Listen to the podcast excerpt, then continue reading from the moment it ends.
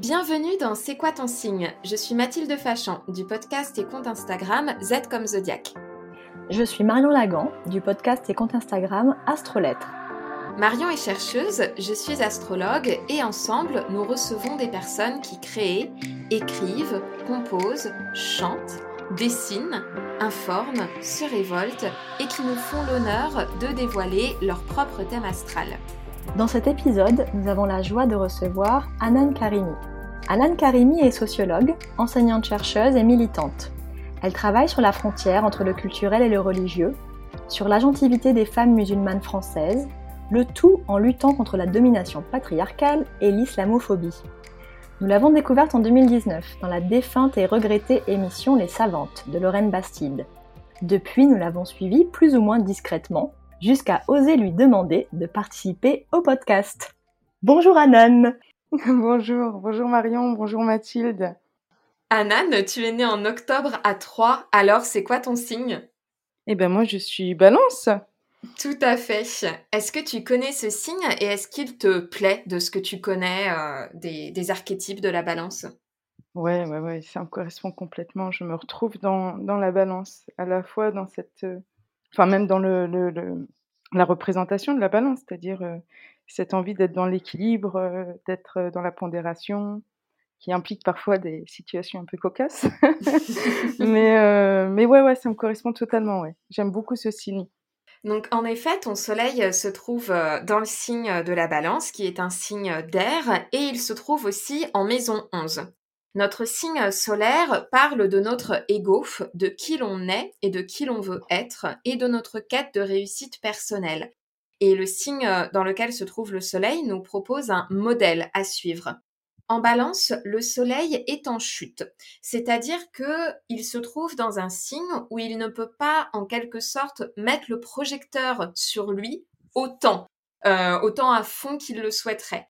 En effet, la balance, c'est un signe d'air qui évoque l'importance du compromis social qui peut faire émerger la paix et résoudre les conflits. C'est un signe d'empathie dans la mesure où il réclame qu'on écoute le point de vue de l'autre et qu'on essaye de trouver les points communs avec soi pour nouer un partenariat et un accord. Lorsqu'il transite en balance, le soleil chute parce que sa dimension égotique est beaucoup plus faible que dans d'autres signes.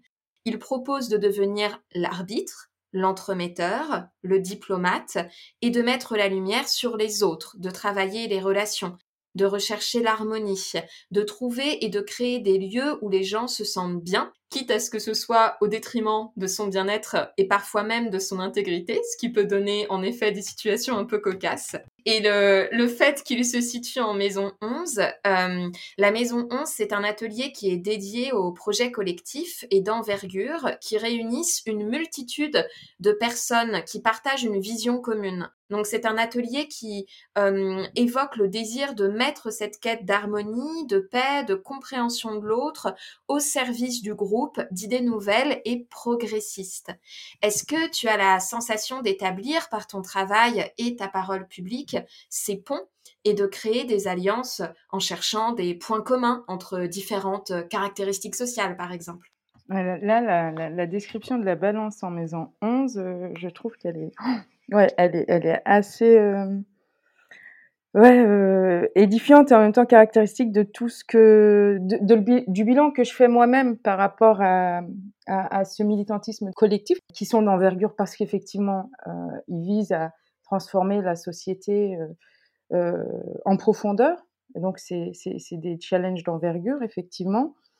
Et est-ce que j'avais loupé, mais effectivement, que, que j'ai retrouvé dans, dans, les différents collectifs et les frictions qui ont pu naître dans l'activisme politique, c'est bah, comment l'ego devait, devait se, bah, se, se, ranger un peu, se faire petit pour le bien, en fait, pour la paix sociale, pour avancer, et donc négocier un, peu cette part de, de, compromis, ou en tout cas de, comment, on, comment on est avec les autres. Et il, y a y a, y a quelques jours, j'ai entendu une, militante euh, féministe qui, quand je l'ai rencontrée, était clairement, par exemple, islamophobe. Je ne sais pas si je peux dire des choses comme ça ici, mais vous me dites. Ah oui, oui, vas-y. Ouh là là, il n'y a aucun problème.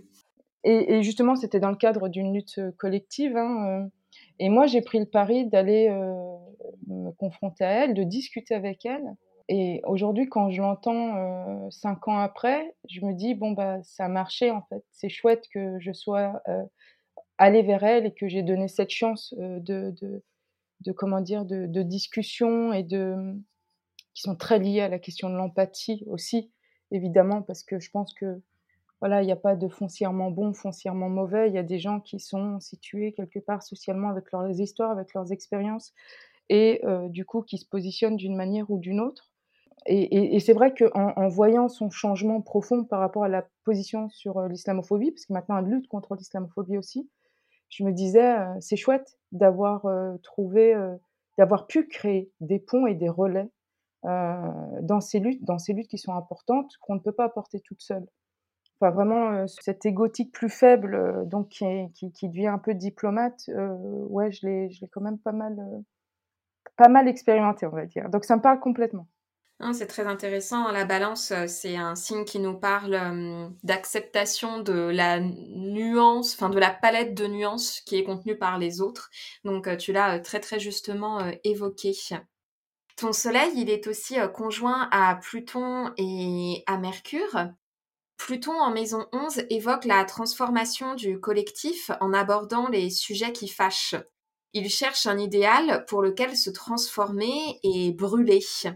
Et sa conjonction au Soleil, c'est-à-dire le fait qu'il soit extrêmement proche euh, du Soleil dans ton thème, indique que tu as cette capacité à te réinventer, à être euh, plusieurs euh, en une et à accepter que la construction de ton ego et de qui tu es va passer par des deuils symboliques. Se transformer, c'est accepter d'abandonner une part de soi pour mieux découvrir une autre ou lui donner la chance d'affleurer enfin. Quant au signe de la balance, Pluton, c'est une planète générale et donc son transit euh, dans le signe de la balance qui est ce signe d'alliance, de couple, de miroir, ça illustre notamment euh, les antagonismes de la guerre froide de l'époque, mais aussi l'apparition d'une première génération d'enfants divorcés dans certaines sociétés où la codépendance avec un ou une conjointe ne commençait à plus aller de soi et amenait donc son lot de transformations.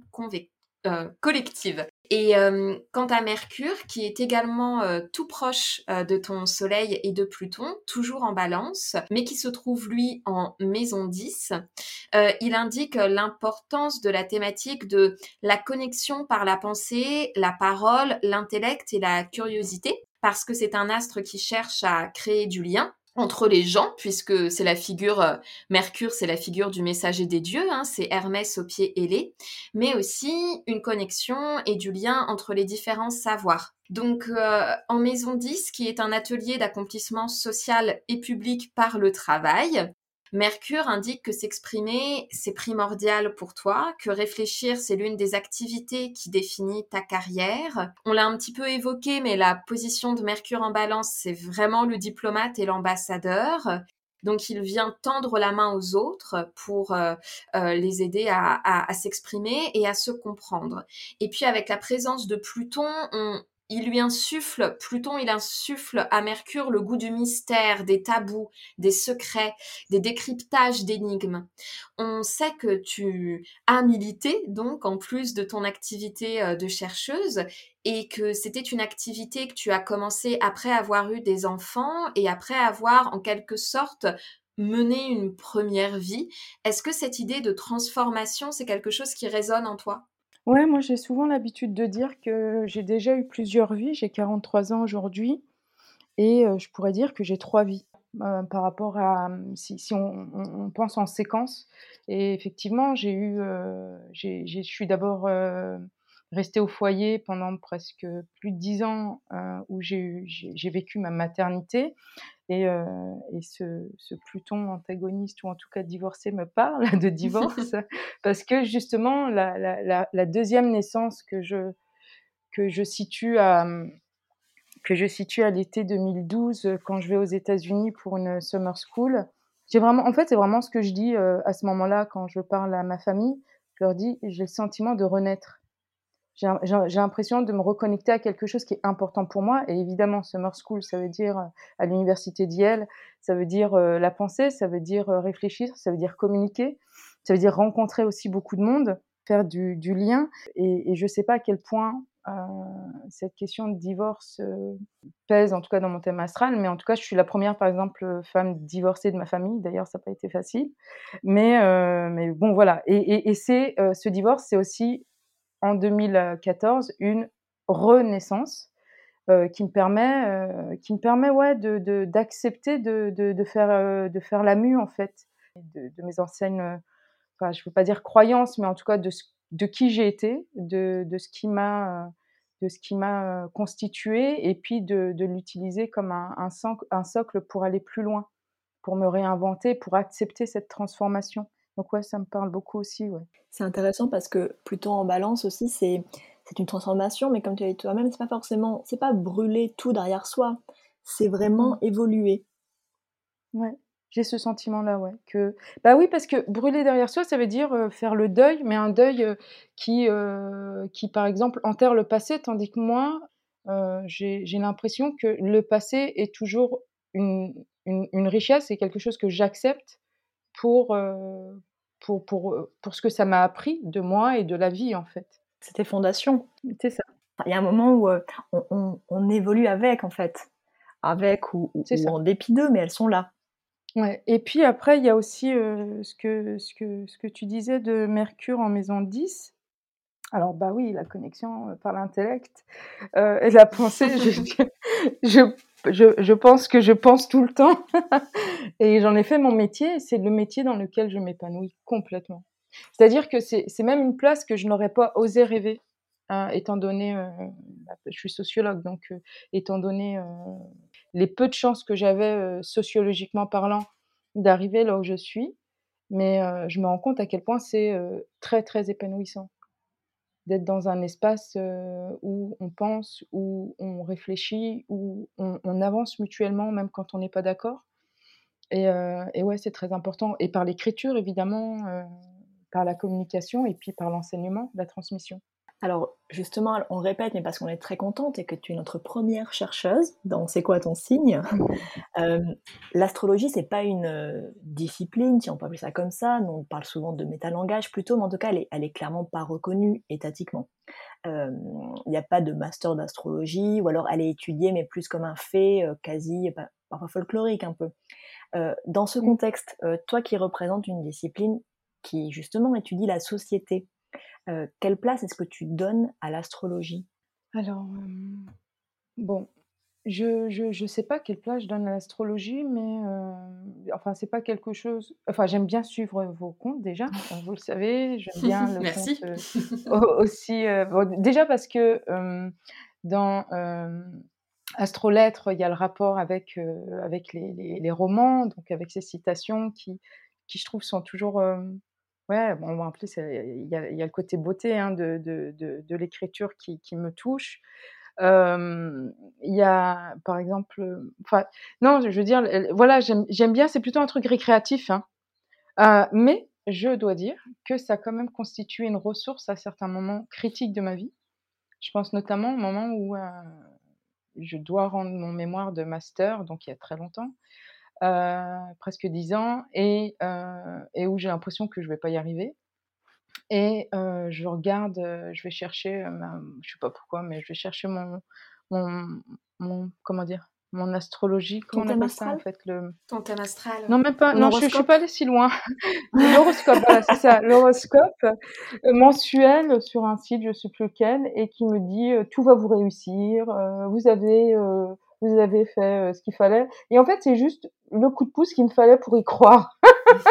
Donc, je fonce tête baissée en me disant, bon, les astres sont alignés.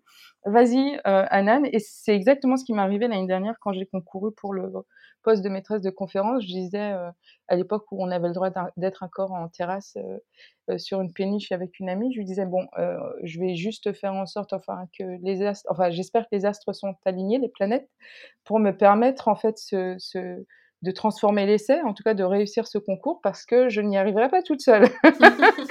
Donc, voilà à peu près, euh, voilà, il y a un truc un peu récréatif, et puis en, mode euh, tout, enfin, il y, a la part que j'y mets euh, d'effort et de travail, et puis le reste, le reste ne, ne m'appartient pas. Et alors justement, est-ce que tu as déjà eu l'occasion de consulter un ou une astrologue? Ah non, jamais, jamais, jamais. Voilà. voilà. c'est une première. c'est vrai que c'est toujours le, le, pas à sauter, entre guillemets, entre avoir un usage qui doit de toute manière rester, je pense, récréatif en lisant son horoscope, et puis de faire la démarche d'aller voir quelqu'un en disant bon, euh, lisez-moi tout mon thème, quoi. Et là, il y a, y a, toujours un, petit écart. Mmh, mmh. Alors dans ce cas, est-ce que tu savais que le Soleil et ton signe solaire ne constituaient qu'une seule partie de ton thème astral, qui en comporte en fait des dizaines d'autres, comme ton ascendant, Mars, euh, Saturne et ainsi de suite Non, je ne savais pas. Enfin, je savais qu'il y avait le signe lunaire. Tout à fait il y a la, position de Vénus qui est importante. et puis c'est tout, je crois, et mon ascendant. Voilà, je connais ces bah, quatre-là. Tu vois, c'est très bien. On va te parler notamment de Mars, parce qu'il est important lui aussi. Donc, on voulait te mmh. parler de ton Mars qui est en cancer et en maison 8.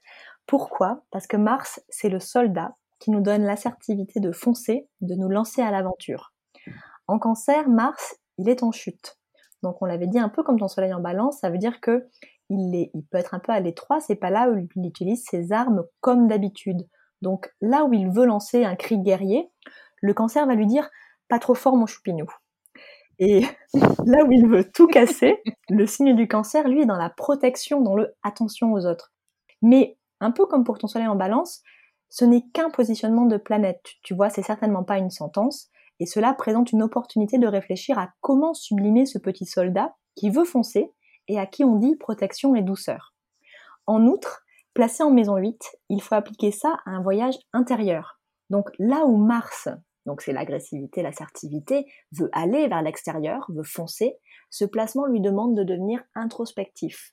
Sublimer, cela peut s'exprimer par la chance de se connaître, de creuser dans ses propres tabous et questionnements, pour vraiment avancer dans toute sa vérité et avancer certes pas toujours frontalement, comme le cancer qui parfois euh, avance, attaque mais sur le côté, mais d'être capable aussi de ne pas lâcher. Il y a une vraie ténacité de la douceur ici qui peut notamment en surprendre plus d'un. Mars, c'est donc notre agentivité.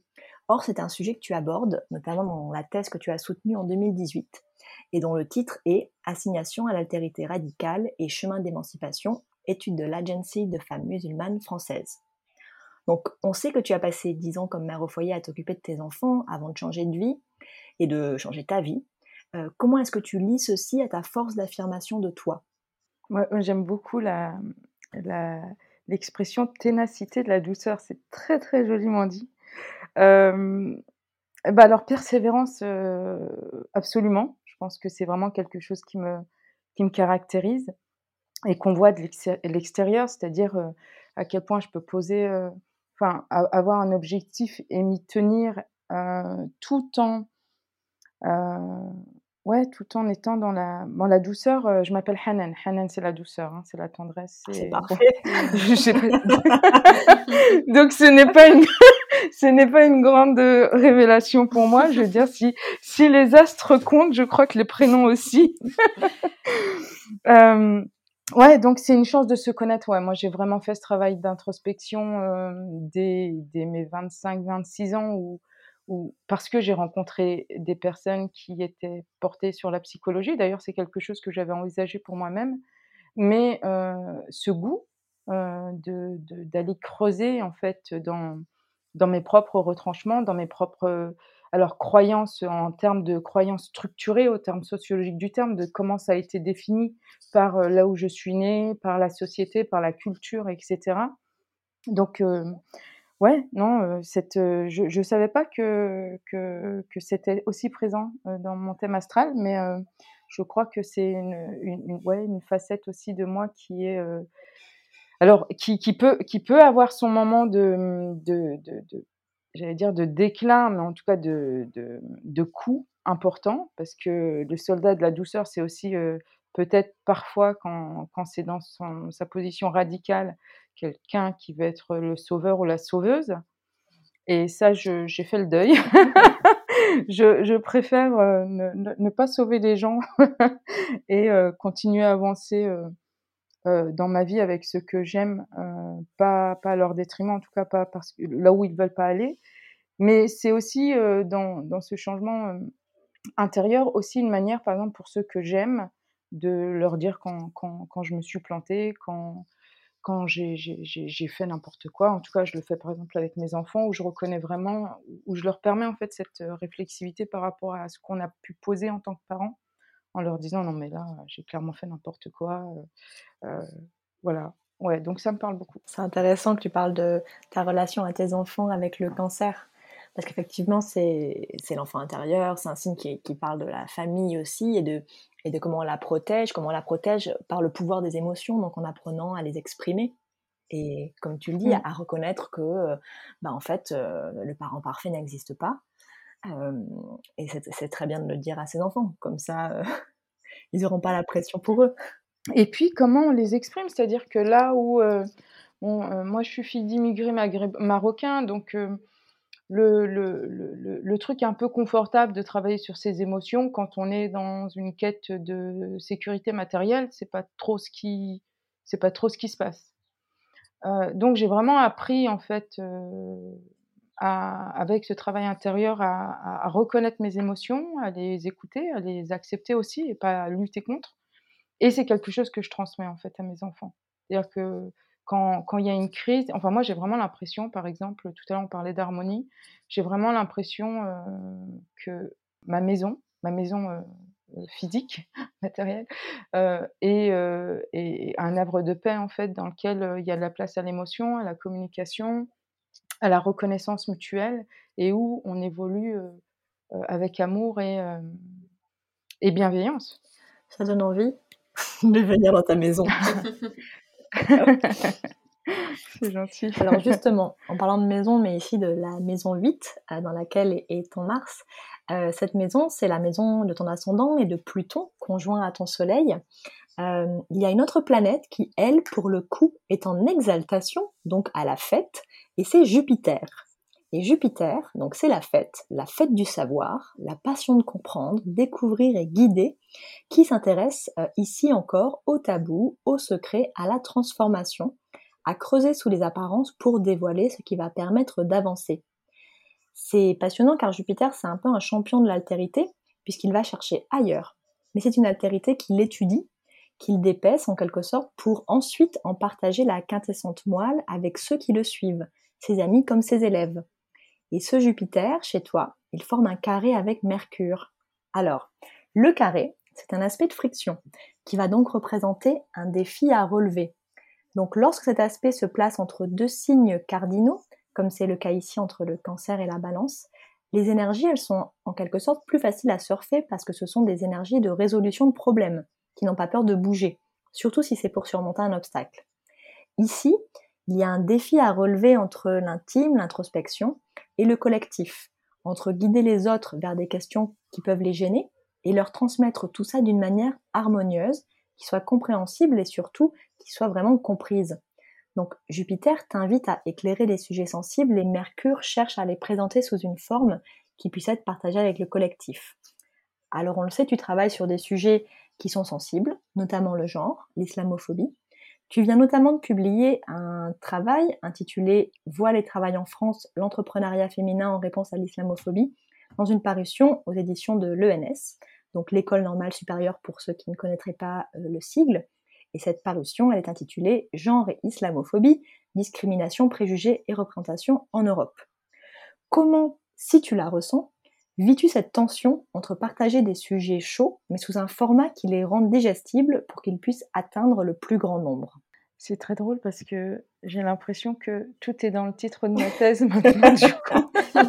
pour vous, astrologue, j'ai l'impression qu'il suffit de lire le titre de ma thèse et vous avez euh, le package parce que c'est assez hallucinant la manière dont ça se, ça se lit au niveau des astres. je suis très surprise parce que c'est très juste. Alors, cette tension que j'ai même encore aujourd'hui, que j'ai eu pendant toute ma thèse, d'un équilibre entre je touche à des sujets qui sont importants pour beaucoup de gens, pour moi-même, et je, je découvre des choses qui sont difficiles à accepter si on les dit de manière si, on ne réfléchit pas à, les amortir ou à les présenter de manière euh, euh, compréhensible pour les autres.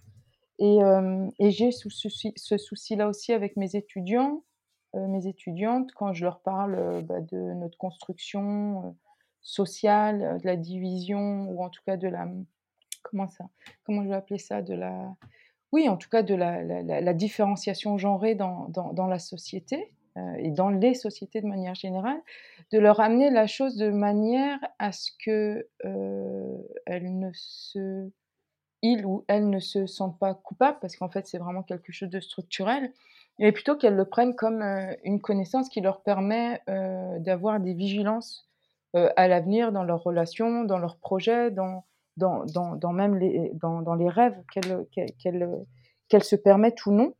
Donc de de, en fait, de, dévoiler les règles du jeu implicites euh, de la société, de ce côté harmonie euh, qui se transforme dans le collectif, mais même en termes intimes, hein, c'est-à-dire que euh, si, vous avez écouté la, discussion que j'ai eue avec Lorraine Bastide au carreau du Temple, je crois que la phrase qu'elle dit qui me, correspond le mieux et qui, s'inscrit en fait dans une histoire collective féministe, c'est comment on fait de l'intime un objet politique un objet de savoir aussi, euh, scientifique. Et c'est plutôt là que j'ai choisi euh, d'aller. C'est là où je suis le plus à l'aise. Parce que justement, peut-être à cause du, soldat tout à l'heure, en me disant l'espace politique est beaucoup trop violent pour moi, alors que l'espace du savoir et de la pensée est un espace où je trouve une liberté à m'exprimer et à réfléchir à la manière d'amener les choses dans un va-et-vient avec les, collègues qui me permet au mieux de transmettre. Waouh Oui, on est euh, complètement suspendu. on, boit tes paroles. non, mais c'est très surprenant la, parce que je connaissais pas toutes ces planètes en fait, du tout. Mmh. Et, leur pouvoir, et donc euh, je, je, ça, me parle, ouais. Mmh. Champion de l'altérité quand même. c'est vrai que l'émotion, ça a vraiment une, très grande part euh, dans ton thème, mais en fait, à chaque fois que, ces énergies euh, très liées à l'émotion et à, la sensibilité s'incarnent, elles s'incarnent dans des ateliers qui nous parlent de collectif. Donc en fait, on revient à différentes manières d'articuler cette grammaire astrologique, mais on revient euh, un petit peu toujours à ça. Et au sujet des émotions, est-ce que tu connais ton signe lunaire? Oui, c'est le lion. Oui, tout à fait. Ta lune est effectivement en signe du lion et en maison 9. Le lion, c'est un signe de feu, d'affirmation de soi et de ce qu'on aime. Et en lion, la fabrique des émotions qu'est la lune a envie et besoin d'entrer en scène. Elle a besoin que ces émotions soient vues et soient partagées. Tes émotions, elles nourrissent ici particulièrement la créativité. C'est d'autant plus intéressant qu'en maison 9, cette lune, elle s'exprime dans l'univers de l'exploration, et de la recherche. La Maison Neuve, c'est une maison qui est liée notamment à la recherche universitaire. C'est un atelier qui est lié donc à la planète Jupiter, notre champion de l'altérité, et au signe du Sagittaire dans sa thématique. Donc c'est un atelier de quête du savoir, d'exploration du monde par le voyage physique ou purement intellectuel. Et euh, c'est également un atelier de transmission.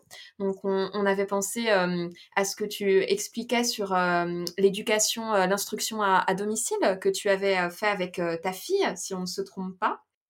Exactement. Et, moi, ça m'avait marqué.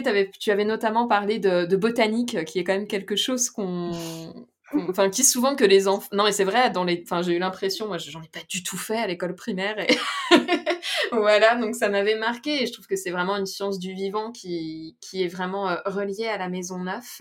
Donc euh, avec cette lune euh, en, maison neuf, on pourrait interpréter ça en disant que l'émotion, le travail interne, celui des tripes et du cœur, c'est le moteur, ou du moins ce qui fait démarrer le travail de la recherche de vérité, puisque la maison neuve, c'est ça, c'est une recherche de vérité. Et donc, euh, cette lune agit comme un signal qui te dit, tiens, tiens, c'est là qu'il faut creuser, c'est là que je dois, euh, c'est là que tu dois aller trouver et que tu dois aller trouver quelque chose. Ce sont des énergies passionnées qui prennent racine dans ce que tu aimes de façon spontanée et inconditionnelle. Et cette lune, elle forme un, sextile qui est un aspect d'opportunité avec Mercure, dont on a déjà parlé. Donc cette lune, elle vient faciliter la communication des émotions, la communication de ton instinct et leur mise en forme pour être partagée avec le plus grand nombre finalement, savoir verbaliser ses émotions,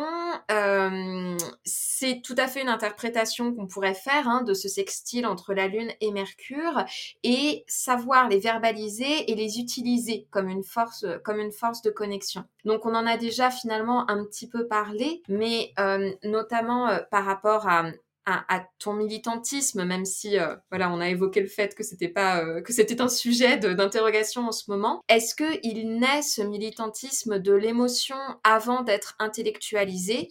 Et si oui, de quelle émotion naît-il? J'ai l'impression là, euh, plus, je vous écoute et plus j'ai l'impression que autant en, sociologie je suis une, je, je, sais le poids du déterminisme social, donc de nos sociétés historiques actuels, etc., contemporains. Et là, j'ai l'impression que les astres ont aussi leur grand part de déterminisme parce que c'est assez, euh, ouais, c'est assez juste. Comment dire euh, La première émotion euh, sur laquelle je communique, c'est la colère, c'est l'injustice. Je supporte pas l'injustice. Euh, et, donc le premier collectif Femmes dans la mosquée, euh, à la suite de la relégation euh, des, femmes qui prient des, croyantes musulmanes à la Grande Mosquée de Paris, bon bah c'est, alors ça naît aussi déjà d'un, groupe musulman en d'un collectif dans lequel on travaille sur cette cette inégalité de genre euh, au, sein de la communauté musulmane, mais au-delà, en fait, après, on se rend bien compte comment le collectif reprend toute sa place. C'est-à-dire qu'il n'y a rien de spécifique à la communauté musulmane, en France en tout cas. Il y a quelque chose qui est, qui, est partagé, en fait, universellement et euh, qu'il faut prendre à bras le corps. Et donc, au début, euh, l'émotion sur laquelle je communique, c'est ma colère. Et c'est vrai que ce, ce côté de affirmation de soi, euh, mais en termes d'exploration des espaces, bon bah j'ai fait du théâtre. Euh, je me suis euh, essayée à différents espaces pour bah, bah, pour pour transmettre en fait cette vision des choses qui est d'abord liée, exprimer une, une colère liée à l'injustice, mais de plus en plus, ce qui est important pour moi, c'est aussi de faire du commun et de mettre en avant, alors l'amour, pas au sens girly du terme, euh, romantique du terme, mais vraiment un amour universel, c'est-à-dire comment on arrive à se reconnaître et à, et, à se reconnaître dans l'autre, un peu à la rigueur, en fait, de, de voir en l'autre euh, notre commune humanité. Donc c'est un peu la transformation qui s'est opérée euh, pendant ces, pendant ces 15 dernières années. Hmm. C'est beau comme image, celle, celle de Ricoeur, parce que justement, Ricoeur est dans tes étoiles aussi. Donc, Parce que ta lune, elle forme un trigone à Neptune, euh, Neptune qui est en maison 1 et en Sagittaire. Euh, Mathilde avait déjà évoqué dans un épisode précédent la figure de Moïse pour ce placement, dans le sens où il y avait un côté euh, j'ouvre la voie. Bon, et pour le coup, la mer rouge pour guider un peuple par le biais des messages que je reçois de l'univers, alias Dieu, dans la Bible, pour cette comparaison spécifique. Neptune en maison 1, c'est aussi la capacité de se faire le miroir des autres et donc de, les refléter pour leur montrer qu'on est plus proche que ce que l'on croit ou que ce que l'on ne pense, mais aussi de leur montrer la, meilleure version d'eux-mêmes, presque une version fantasmée de qui ils pourraient être. Euh, être une femme est un défi, euh, a fortiori une femme racisée dans un monde qui voit le plus souvent l'altérité comme une menace et non pas une chance. Est-ce que cette tentation du miroir, c'est quelque chose que tu as vécu? Alors, euh, oui, oui, oui, de plus en plus. Euh, et c'est peut-être aussi ce qui revient à ce qu'on a dit tout à l'heure de cette, euh, de ce carré avec Mercure, de rechercher la manière harmonieuse de présenter les choses, parce que euh, le but, c'est quand même de, bah, de faire du lien, sinon du lien qui parle aux gens, donc d'aller les toucher à un endroit qui est soit rationnel, soit émotionnel quand c'est le registre qui est mobilisé. Et puis aussi euh, la figure de, de, Moïse, toute, toute proportion gardée, hein? Euh, d'ouvrir la voie. J'ai vraiment, euh, c'est vraiment le retour qu'on me fait auprès de, beaucoup de, de, féministes et pas que des féministes musulmanes. C'est-à-dire qu'il y a quelque chose de cette parole Ouvrir la voie, c'est quand même le, titre du documentaire d'Amandine Gay. Hein, oui, tout à fait. Que, Magnifique. que, je salue ici, voilà. Mais en tout cas, voilà, de, de, de, ces femmes qui ont, qui, qui, ont produit quelque chose à partir d'un espace qui était très inconfortable, dans lequel on a, on n'osait pas trop dire des choses parce que la première chose qu'on m'a dite euh, à l'époque euh, du collectif Femmes dans la mosquée, c'est mais vous allez être instrumentalisé par les islamophobes. Et en fait, il y a toujours cette tension, ou en tout cas ce, cet espace euh, d'inconfort, cette ligne de crête dans laquelle euh, je me suis située longtemps, et que, dans laquelle je suis encore d'ailleurs, autrement, euh, dans laquelle on ouvre la voie, mais attention à ne pas tomber. Voilà. C'est le risque. Je dirais pour la. Ouais, le risque, ouais. Mmh. Mais parce que c'est aussi un espace qui, qui, où personne ne, ne, ne, ne s'inscrit parce qu'il est ultra inconfortable aussi. Bah oui, c'est un sujet. On parlait de tes sujets chauds, et il y a vraiment de ça. Enfin, quand tu ouvres la voie, tu n'ouvres pas la voie n'importe où. Donc, il y a peu de gens qui osent, peut-être, qui osent le faire, mais euh, parce que de fait, c'est pas confortable. Et en même temps, avec ton Neptune en maison 1, tu as ce côté, euh, je montre que c'est possible, en fait, et que c'est nécessaire. Ouais, ça, je l'ai vraiment, ça, dans les retours que j'ai, euh, après des conférences, à l'époque on avait le droit de faire des conférences, euh, après, après des, des, publications, après des articles que j'écrivais, les retours que j'avais c'était euh, Ah ouais, c'est possible, ou merci d'avoir mis des mots sur, sur ce que je vivais mais que je ne voyais pas comme ça. Et en même temps, quelque chose de très apaisant. C'est-à-dire que je le présente d'une manière à ce que ça rende possible ou que ça laisse advenir quelque chose, parce que moi-même, je l'ai expérimenté en fait. Mmh. Je, je, montre que c'est possible et je, pareil, je, je, je, fais bien attention à dire aux gens qu'il y a parfois un coût à, à, entrer dans ce chemin, mais que ça en vaut peut-être la peine. Et notamment bah, de cette difficulté qu'être une femme et de multiplier ou d'adopter une critique multiple euh, bah, qui va nous servir en fait en tant que femme et pour nos, nos, descendantes en fait et nos descendants aussi. C'est important, je trouve. C'est cette recherche de d'une forme de pureté de ce qui te conviendrait à toi. je trouve qu'on peut le relier à ton ascendant en signe du Scorpion en fait, ta lune forme un, ta lune en Lion forme un carré à Uranus et à Cérès qui sont conjoints en maison 12 et dans le signe du Scorpion. Le Scorpion, c'est un signe d'eau qui évoque les émotions taboues de l'humanité, celles qui sont intenses et qui nous ramènent à nos pulsions et à une forme d'animalité qui nous fait peur parce qu'elle pourrait nous éloigner de la civilisation, c'est-à-dire la colère, la peur, le tabou, le désir obsessionnel, l'envie de dominer. Mais le scorpion, c'est aussi un territoire qui appelle à accepter ses émotions et à les utiliser comme des leviers de transformation. Par exemple, la colère qui m'indigne et me révolte, eh bien, elle me donne aussi la force d'effectuer les changements nécessaires d'un monde corrompu qui a besoin d'être purifié. Uranus en scorpion, c'est un révolutionnaire. Et le scorpion, c'est le territoire d'exaltation de la planète Uranus, parce que Uranus, c'est un astre qui symbolise notre désir collectif de nous affranchir des codes désuets et des traditions qui emprisonnent. Quant à Cérès, elle représente ta capacité à acquérir des savoirs et des compétences qui t'émancipent, qui te rendent autonome. Cérès, elle inocule de la passion et un besoin de comprendre les mystères à tes capacités d'apprentissage. Quant à leur position en maison 12, la maison 12, c'est une maison de retraite spirituelle. Elle invite à accepter les grandes forces de la nature et de l'univers. Elle présente à la fois des indices du futur et du passé.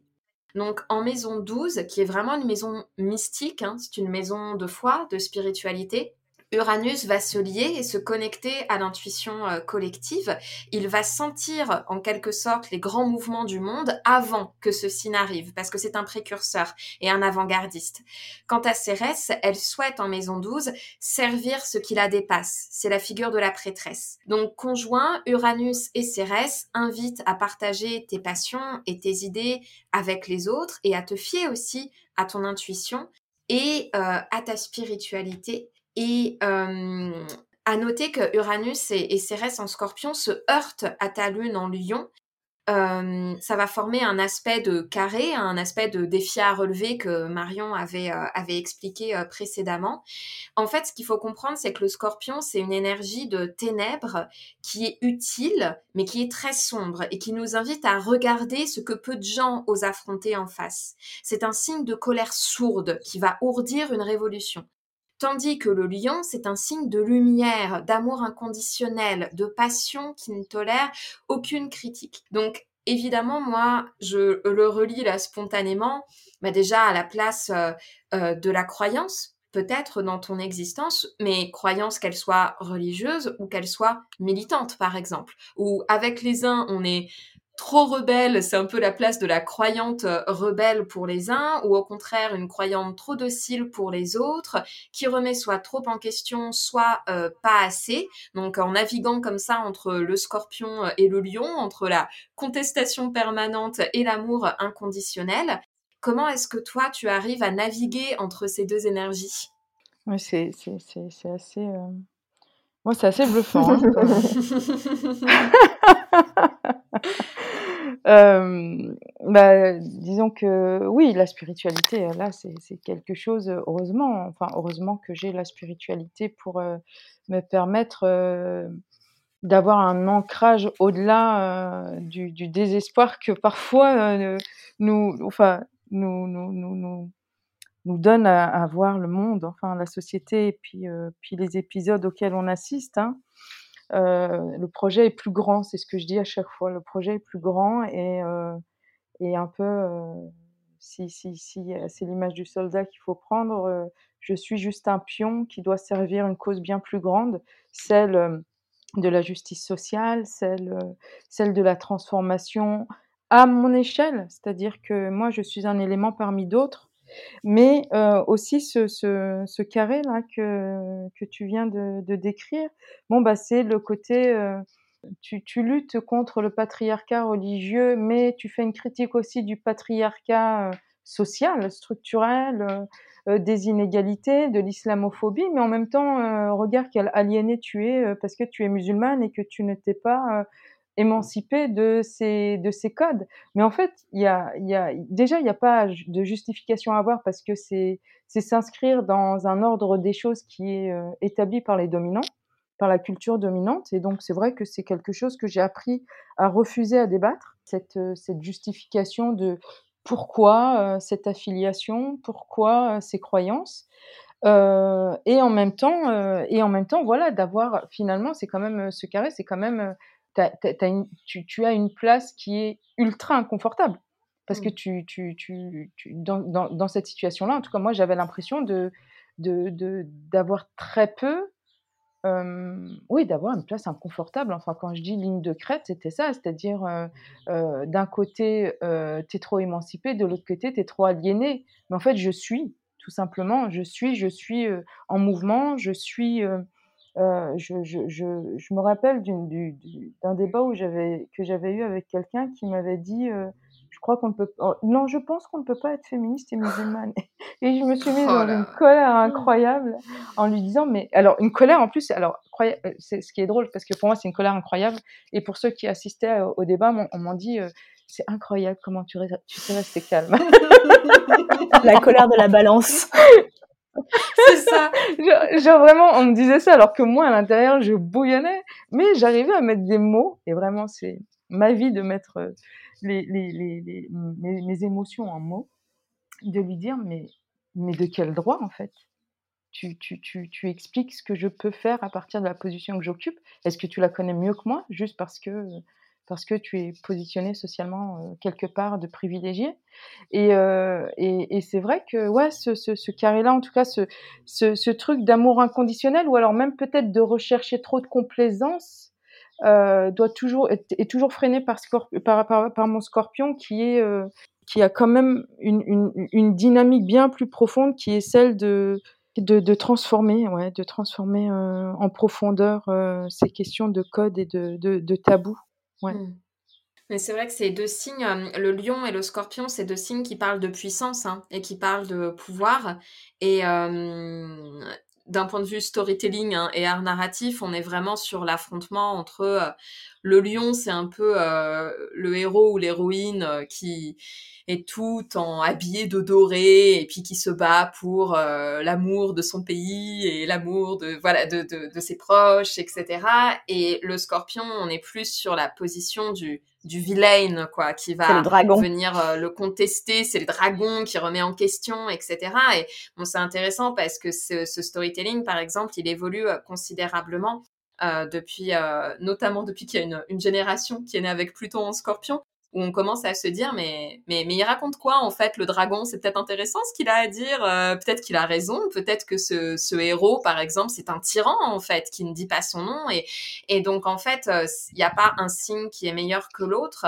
Par contre c'est deux signes de pouvoir et euh, généralement quand je vois des personnes qui ont des fortes énergies scorpion et lion ce que je leur dis c'est en effet pour éviter de tirer ces, ces, deux grands, euh, ces deux grandes forces là contre euh, contre soi, il faut absolument trouver un ennemi commun en fait. Il faut absolument réussir à, à réconcilier notre notre personnage principal du conte avec le méchant en fait en disant il faut il faut que vous trouviez une injustice qui qui soit tellement partagée qu'en fait vous allez pouvoir invoquer quoi ces ces deux forces là euh, peut y avoir vraiment une tentation de, en effet, de se sentir euh, soi-même euh, beaucoup aussi dans l'espèce de, comment dire, de descente faustienne euh, scorpion, qui est à la fois enfin, très, très importante et très intéressante pour se battre, mais qui peut être assez pessimiste aussi, par exemple.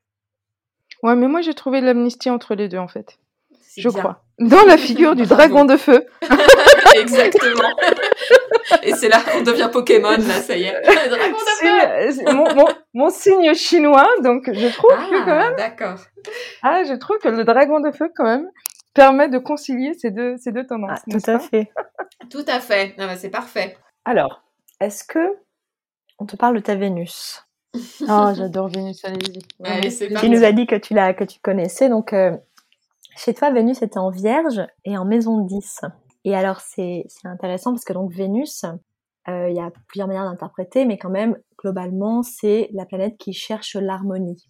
Que ce soit une harmonie physique avec le plaisir, que ce soit l'harmonie entre les personnes. Et c'est pour ça qu'elle régit à la fois le signe du taureau, où on parle ici plutôt de plaisir et d'harmonie dans le matériel, et le signe de la balance, où on parle ici plutôt d'harmonie et de plaisir dans la, dans la connexion intellectuelle, dans la, dans la relation aux autres, donc dans quelque chose de, moins physique. Ce qui est intéressant, c'est que Vénus en Vierge est un territoire de terre, terrien, un territoire où l'on fait, où l'on construit, mais un territoire aussi où on est au service des autres. Donc, Vénus en Vierge, on peut l'interpréter comme une énergie qui met tout ton talent à créer de l'harmonie, tout ton talent à créer du beau, et à créer du beau même dans la manière dont tu écris, dans la manière dont tu enseignes, dans la manière dont tu es, ce et cela au service de l'autre. D'autant plus que cette Vénus, elle se trouve dans la maison 10. On en avait parlé à propos de Mercure plus tôt. La maison 10, c'est l'atelier de comment est-ce que euh, tu te construis dans le monde, comment est-ce que tu montres qui tu es, c'est ton ambition aussi en quelque sorte. Donc ici, cette Vénus, on pourrait l'interpréter comme ta capacité à mettre ton harmonie au service des autres, mais pour toi en fait t'incarner dans le monde et pour prendre ta place, ta place euh, ici professionnelle. Est-ce que cela résonne? Alors, euh, au niveau professionnel, là, je, je, je, je, vois pas. Enfin, je vois par tout ce que je vous ai dit, mais... Ah bah, la Vierge, c'est la figure de la chercheuse, donc euh... on a aussi, oh, c'est voilà. la, tisserande, c'est la brodeuse. Ok. Ah ouais, d'accord. Non, mais en fait, du coup, j'étais, c'est ce que je dis, je suis déterminée euh, astrologiquement à être chercheuse, c'est ça? Il y a, y a, y a Franchement, quelques éléments. Si, ça aurait pu être excellent si, aussi, ouais. quoi. Ouais. Honnêtement, si, ça aurait pu être, mais enfin, euh, tu l'as évoqué tout à l'heure euh, oui, sur ta vocation, et je me suis dit, mais oui. incroyable, parce que moi, j'aurais vu ce thème comme ça sans te connaître, je me serais dit, ah, ça doit être quelqu'un qui doit soit être dans la recherche, soit être psy, soit éventuellement travailler dans les ressources humaines, mais ça aurait été mon troisième choix, tu vois. Donc, euh, je trouve ça assez incroyable parce que vraiment, ouais, euh, du coup, en fait, mon, mon, mon dilemme psy-sociaux, euh, je l'ai, enfin, il, il s'est apaisé parce que ma, ma, meilleure amie est psy. procuration. Et donc j'ai des discussions psy sans cesse avec elle. Et donc voilà, ce côté-là, voilà. Et puis, et puis par des lectures évidemment. Alors oui, le beau, c'est très important pour moi à la fois euh, comment dire matériel, c'est-à-dire j'aime les belles choses, j'aime quand je reçois que ce soit bien fait, que ce soit sans, sans bling bling. Hein. Par contre, j'aime pas tout ce qui est j'aime le beau euh, simple aussi, mais euh, le beau aussi en termes de d'énergie, d'émotion, de ce qu'on met en place pour accueillir l'autre. Et oui, c'est ma manière d'être. En fait, à, travers ça, j'ai vraiment l'impression de d'offrir une facette de moi euh, dans la manière dont je suis, euh, dont je reçois les, gens. Mais c'est aussi quelque chose qui va, en fait, si je le vois au niveau professionnel, par exemple, euh, dans, dans, dans, dans l'énergie joviale, par exemple, que je vais utiliser ou dans comment je vais peaufiner un PowerPoint pour qu'il soit agréable. Euh, pour, pour, pour, voilà, pour illustrer quelque chose et qui donne. ouais, non, si, si, ça me parle. Ça, vraiment, je, suis, je, suis, je suis très surprise de à quel point, euh, à quel point ça. Je ne pensais pas pouvoir faire un, un lien avec ma sociolo avec la sociologie, mais en fait, je me dis à vous écouter, euh, il y, a, y, a, quelque chose de l'ordre du déterminisme euh, qui qui bah, qui est plus qui est au-delà du, du, du, du, rationnel qu'on connaît aujourd'hui parce que c'est un champ inexploré scientifiquement. Et euh, en même temps, euh, c'est justement nous avec Marion, on, a une approche hein, qui laisse une énorme place au, libre arbitre déjà, et puis euh, également au contexte politique justement des thèmes astro.